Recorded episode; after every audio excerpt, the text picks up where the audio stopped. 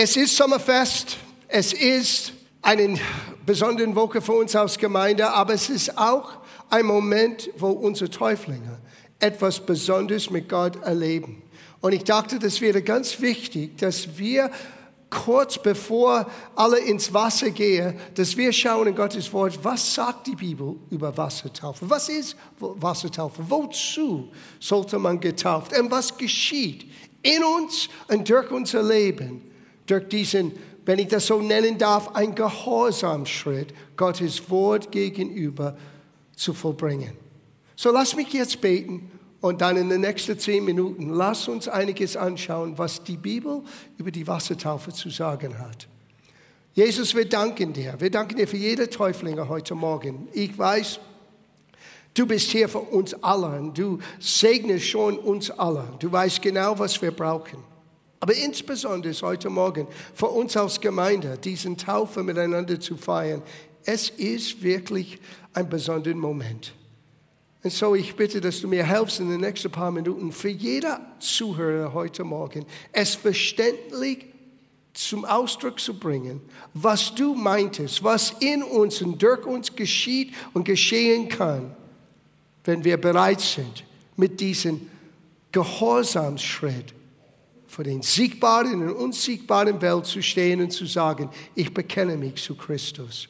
So wir danken dir für deine Helfer, für dein Wort und für das, was wir lernen dürfen in Jesu Namen. Amen. Ja, was ich sagen möchte heute Morgen, ist die theologische Fundament für unsere Gemeinde. Und wenn man über Taufe redet, man muss aufpassen, weil es kann ein sehr strittiges Thema sein und das ist nicht meine Absicht. Es ist nicht meine Absicht, jemand anderen zu sagen, was die besser tun sollten oder anders tun sollen. Ich weiß, es gibt verschiedene Kirchen, Denominationen, christliche Traditionen und jeder hat das Recht, das auszuüben, wie sie das für richtig hielt und das respektiere ich. Aber aus leitender Pastor hier in dieser Gemeinde, ein großen Teil von meiner Aufgabe ist auch, dass wir begreifen, was machen wir. Weil etwas nur aus der Tradition zu tun, etwas nur ausüben, weil es vielleicht scheint richtig oder es ist auch ein glücklicher Moment. Man hat Spaß, wenn man sieht, wie die Wasser, wie die Leute in Wasser gehen und wieder rauskommen. Es ist begeisternd, aber es ist viel, viel, viel, viel wichtiger als nur eine momentane Begeisterung. Und ich glaube, die Bibel gibt uns ganz klare Einsicht, wozu und was in uns passiert und verändert durch diese Gehorsamschritt. So, zuerst möchte ich sagen, die Bibel spricht von mehreren Taufen. Das ist die erste Überraschung für viele Menschen. Die Wassertaufe ist nicht das einzige Taufe. Und jetzt habe ich eine Neuigkeit für euch. Es ist nicht das ausschlaggebende Taufe.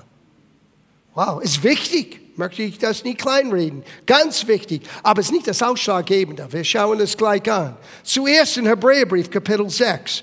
Es heißt hier, der Schreiber sagt in Vers 1, darum wollen wir jetzt die Anfangslehre von Christus verlassen und zur Vollkommenheit übergehen. Nicht abermals den Grundlegen mit der, und jetzt fängt er an, über grundlegenden Doktrinen, grundlegenden theologischen Aussagen, die jeder Christ wirklich verstehen muss. Das erste ist der Buße vom toten Wirken und den Glauben an Gott mit der Lehre von Taufen. Bitte beobachte, nicht Taufe, sondern Taufen, Mehrzahl.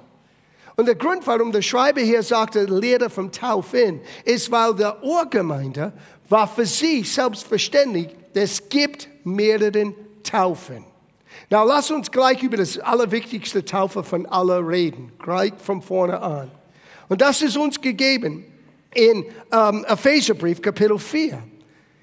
In Epheserbrief Kapitel 4, Paulus sagte folgendes, in Vers 2 so dass ihr mit aller Demut und Sanftmut, mit Geduld einander in Liebe ertraget. Das ist etwas, was wir immer neu hören müssen. Manchmal müssen wir einander ertragen, oder? Manchmal ist es herausfordernd, als Christ heute zu leben, mit deinen Nächsten, mit deiner Familie, mit deinen Geschwistern in der Gemeinde. Und wir müssen für das kämpfen. Und wir müssen einander in Liebe ertragen.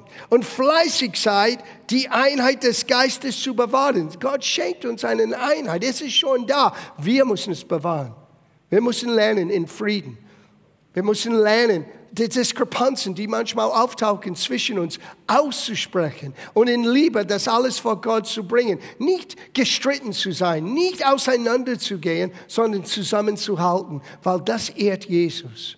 Und dann sagt er hier, die Einheit des Geistes zu bewahren in der Band des Friedens, ein Leib, ein Geist, wie auch berufen seid zu einer Hoffnung eurer Berufung, ein Herr, ein Glaube, eine Taufe.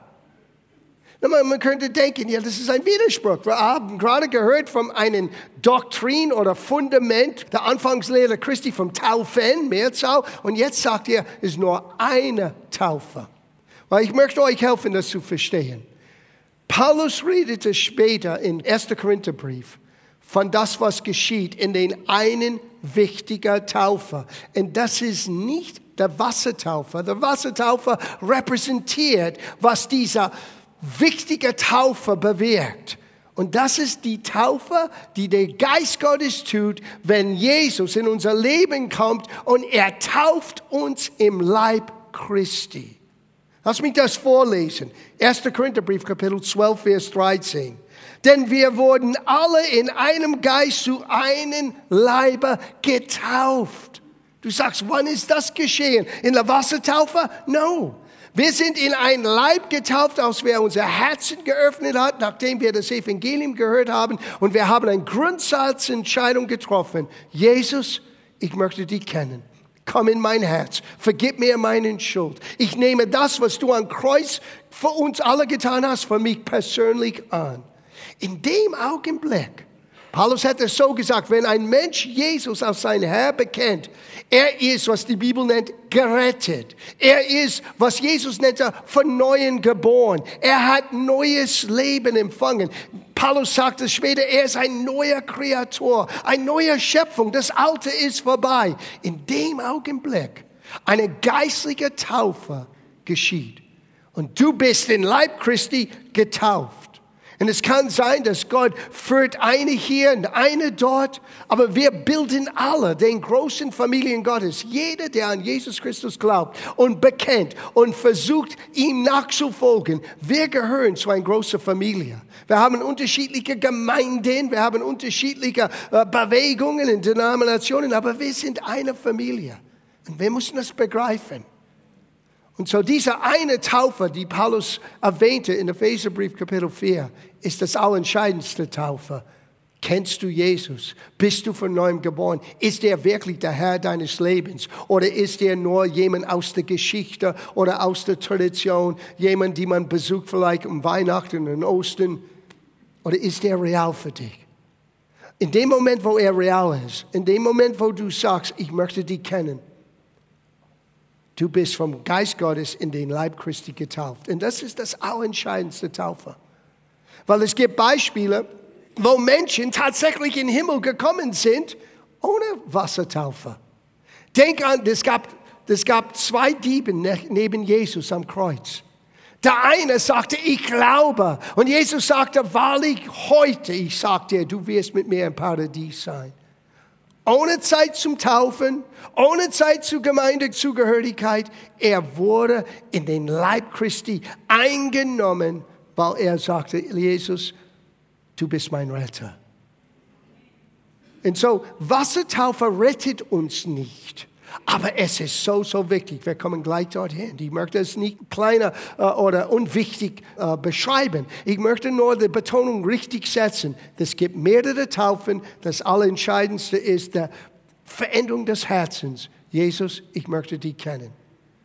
Es gibt auch ein Taufe im Heiligen Geist, ein, ein völlige zweite Erfahrung, die jeder Gläubiger erleben kann und erleben soll. Jesus sagte, du wirst getauft im Heiligen Geist. Johannes hat es vorausgesagt. Er sagte, ich taufe euch mit Wasser. Na, sein Taufe war eine Vorbereitung für das jüdische Volk an das kommende Messias. Es war eine Taufe zu Buße. Unsere Taufe ist ein bisschen anders. Aber Johannes sagte in eine prophetische Art und Weise, ich taufe euch mit Wasser, aber der eine, der nach mir kommt, er wird euch mit dem Heiligen Geist taufen. Und das kann man lesen in Apostelgeschichte Kapitel 1, wo Jesus sagte, warte in Jerusalem, bis der Geist auf euch kommt, er soll getauft sein im Heiligen Geist. Es ist eine Zurüstung zum Dienst an, an den Menschen. Und jeder Christ darf und soll diese Taufe erleben. Aber jetzt kommen wir zu der Sinn und dem Hauptziel von heute Morgen.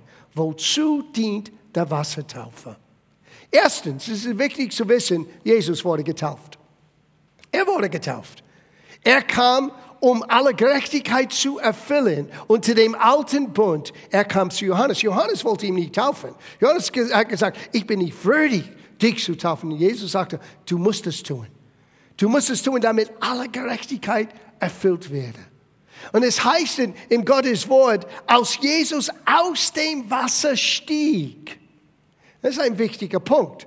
Heutzutage, wir haben in vielen Kirchen, in, in Denominationen der Tradition, wo ein kleines Baby wird getauft. Na, ich möchte das nicht in Frage stellen. Ich war selber als, ähm, als Italiener, aus einer katholischen Familie, äh, meine Eltern haben mich getauft, als ich ein kleines Baby war.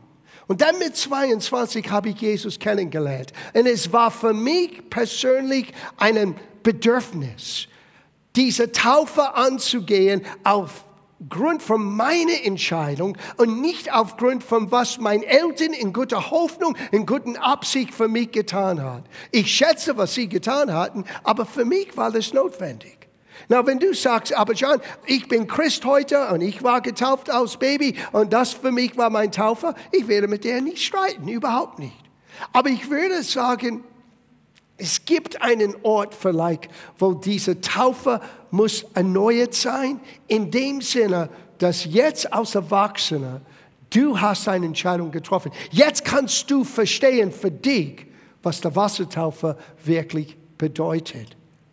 Und man merkt in der Bibel, als die getauft hatten, das war immer ein Ort, wo es gab viel Wasser. Ja, leider, wir haben nicht viel Wasser hier in diesem Haus, so wir bauen einen Pool auf weil es gibt einen symbolischen Tat hier, wenn jemand ins Wasser geht und wenn er wieder rauskommt. Es ist eine Proklamation, eine Deklaration und es ist symbolisch, auf was schon vollzogen ist in dem Augenblick, als du sagtest, Jesus, du bist mein Herr. Und jetzt sage ich das für alle Menschen um mich herum und auch die unsichtbaren Welt. Ich bin nicht mehr den Alten, in meinen Hinsicht, der alte John.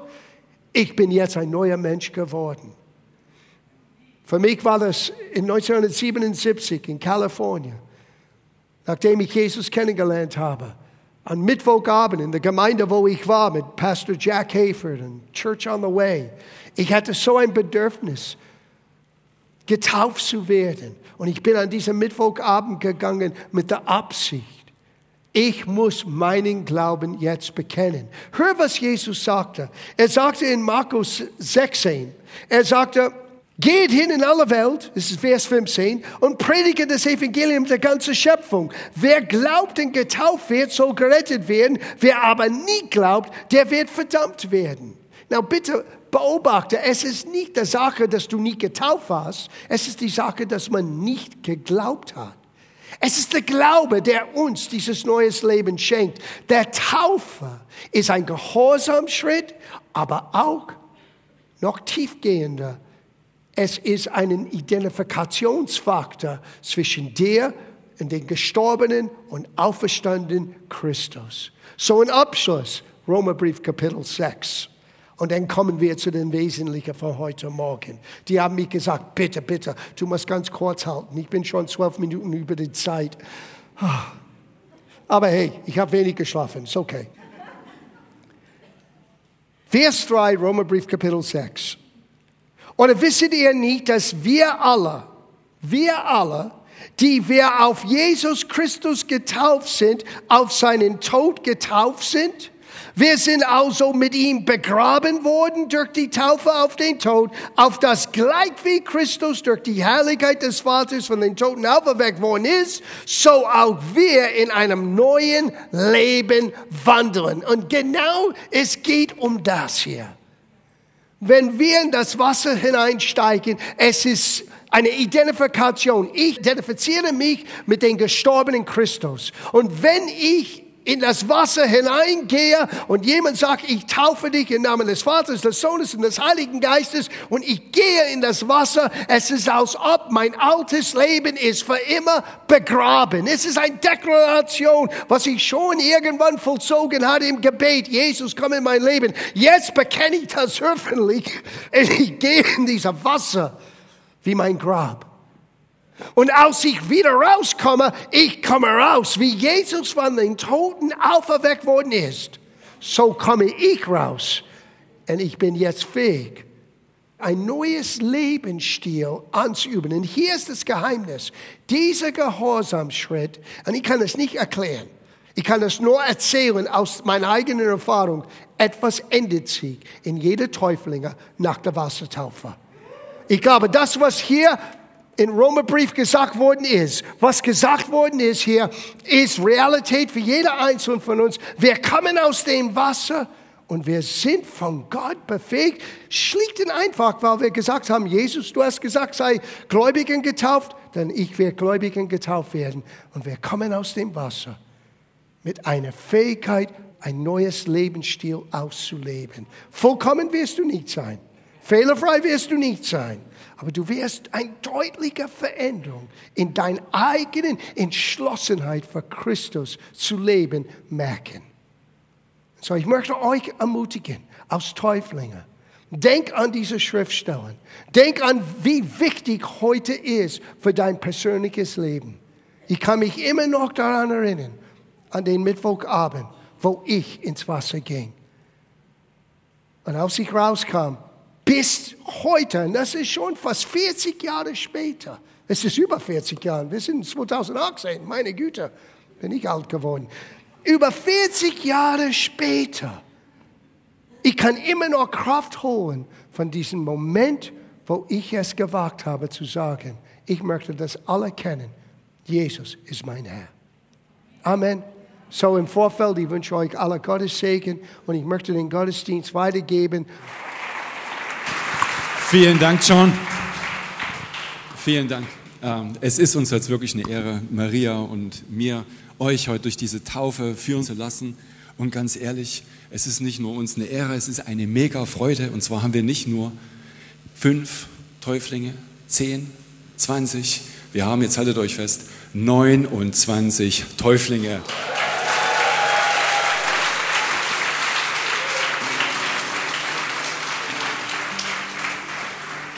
Wirklich großartig. Dann lass uns gleich beginnen und begrüßt mit uns die erste Gruppe, die ersten 15 Täuflinge.